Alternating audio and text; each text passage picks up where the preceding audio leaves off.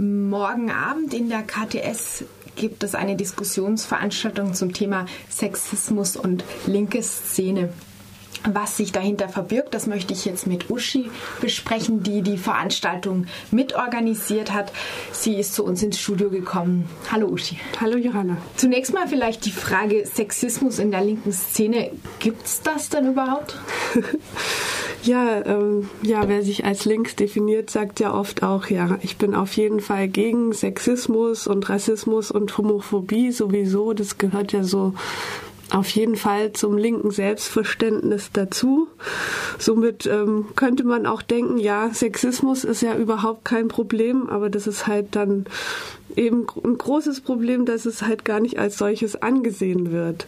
Das ist ähnlich wie bei feministischen Themen so, ja, das haben wir ja schon quasi hinter uns. Ähm, ja, aber wir denken, wenn man sich mal anschaut, dass es halt auch unterschiedliche Formen von Sexismus gibt, dass es halt ähm, ja, deutlichere sexistische Verhalten gibt, wie sexualisierte Gewalt oder so, aber auch, dass es ähm, ja, deutlich subtilere Mechanismen gibt, wie jetzt zum Beispiel dominantes Redeverhalten auf Plenas. Und da finden wir denke ich, schon viele Beispiele auch wieder in der Linken. Wenn jetzt zum Beispiel eine Person immer lange Monologe macht und irgendwen rezitiert und ähm, ja, oder auch ein aggressiver Tonfall, der könnte dazu gezählt werden dass ja einfach eine Stimmung auch erzeugt wird, dass andere Personen sich halt nicht mehr zu Wort melden oder sich trauen, sich zu Wort zu melden. Oder auch ähm, anderes Beispiel wäre noch, wenn man ähm, sich so die Zusammensetzung von linken Gruppen auch anschaut, ähm, könnte man ja schon mal fragen, so wer wird jetzt als politisch wichtiger eingestuft, so die Ladyfest-Gruppe oder die Antifa-Gruppe?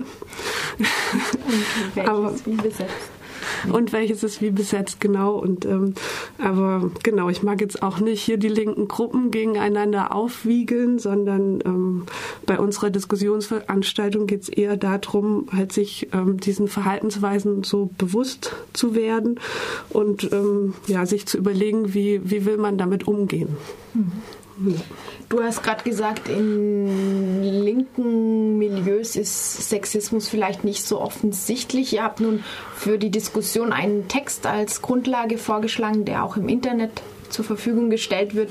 Darin ist von lauten und leisen Praktiken die Rede. Das könnte ja in so eine Richtung gehen. Kannst du noch kurz sagen, was darunter verstanden wird? Genau das, äh, was ich eben auch schon ein bisschen angesprochen habe, dass es eben unterschiedliche Praktiken gibt, wo man eben auch gucken kann, steckt da ein sexistisches Verhalten dahinter. Unter lauten Praktiken wird im Text definiert, ja, sowas wie unterbrechen oder jemanden zu disqualifizieren durch einen Kommentar oder auch durch Augenverdrehen Tränen oder komisches Grinsen oder auch Ironie kann eben dabei auch ein Mittel sein, dass, dass man eben alles so ein bisschen ins Lächerliche zieht, was ein anderer oder eine andere sagt. So leise Praktiken, die sind dann vielleicht auch nicht so einfach zu durchschauen. Die sind vielleicht nicht so als direkte Angriffe auf Gesagtes oder kommen so vor, sondern da geht es eher so um, naja, wenn jemand eben lange Monologe, was ich vorher sagte, so, es wäre eine leise Praktik, lange Monologe führt und viele Verweise Verweise zu sonst welchen Wissenschaftlerinnen und Wissenschaftlern zieht und ähm, einfach so ein bisschen so den Checker raushängen lässt. Wenn jetzt in der linken Szene solche leisen Praktiken vielleicht vorherrschen,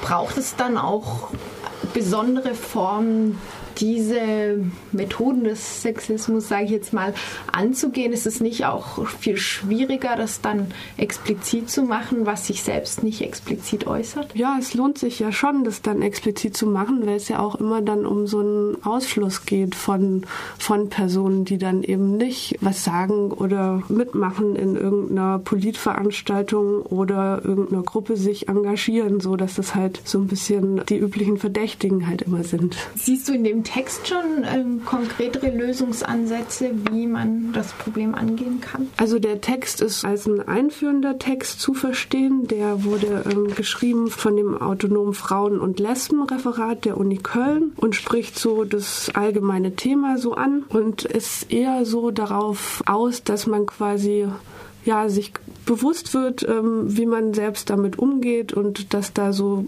möglichst konstruktiv nach Lösungsmöglichkeiten gesucht wird und dass es jetzt nicht heißt so, hm, okay, ich habe jetzt mal einen Monolog geführt und jetzt bin ich absolut die Sexistin hier und werde sie immer sein und die absolute Buhfrau, sondern dass es darum geht, halt zu sehen, ah, das wirkt vielleicht auf andere einfach nicht gut oder schließt sie aus und wie könnte ich das denn in Zukunft anders, wie will ich das in Zukunft anders machen? Mhm. Wir glauben, dass Menschen sich verändern können, war ein schöner Satz, der mir in dem Text aufgefallen ist. Genau. Und vielleicht kann man ja anknüpfend daran dann morgen Abend noch weiter diskutieren und vielleicht Freiburg-spezifische Ansätze finden. Die Diskussion wird veranstaltet von der Realitätenwerkstatt. Wer oder was verbirgt sich hinter diesem Namen? Ja, die Realitätenwerkstatt, die hat sich so ein bisschen aus dem ja, Ladyfest und dem Netzwerk darum und vor allem halt nach dem Ladyfest letztes Jahr gegründet.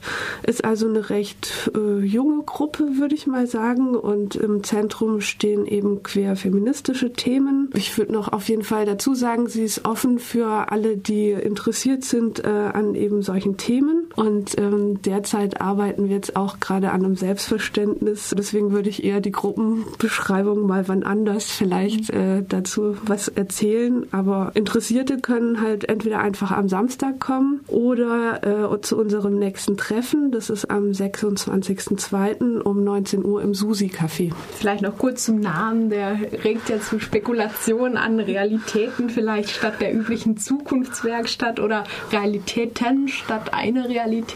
Ist das bewusst oder? Ja, schon, dass es halt viele gibt und äh, die alle ihre Berechtigung haben. Aber es gab auch schon sehr viel Kritik am Namen. Das ist ja immer sehr schwierig, so eine, so eine Namensfindung für so eine Gruppe. Ähm, genau, vielleicht ändert der sich auch nochmal. Mal schauen. Also mir gefällt er schon gut, weil es so dieses, ja, wir bauen da an was, konstruktive Moment hat. Es gibt auch ein Rahmenprogramm. Genau, wir fangen an um 19 Uhr, dann gibt es erstmal was zu essen und dann um 19.30 Uhr wollen wir mit der Diskussionsrunde starten und erstmal den Text gemeinsam lesen und diskutieren und uns so ein bisschen Zeit lassen und ab 22 Uhr gibt es noch zwei Konzerte von Bands aus Köln. Die eine Band, die heißt Two Tears for Barbarella. Die hat sich auch so ein bisschen aus einem Ladyfest-Kreis 2008 gegründet und verorten sich so ein bisschen im Grunge. Also haben so ein paar ruhigere Passagen und dann immer wieder ein bisschen Geschrei dazu.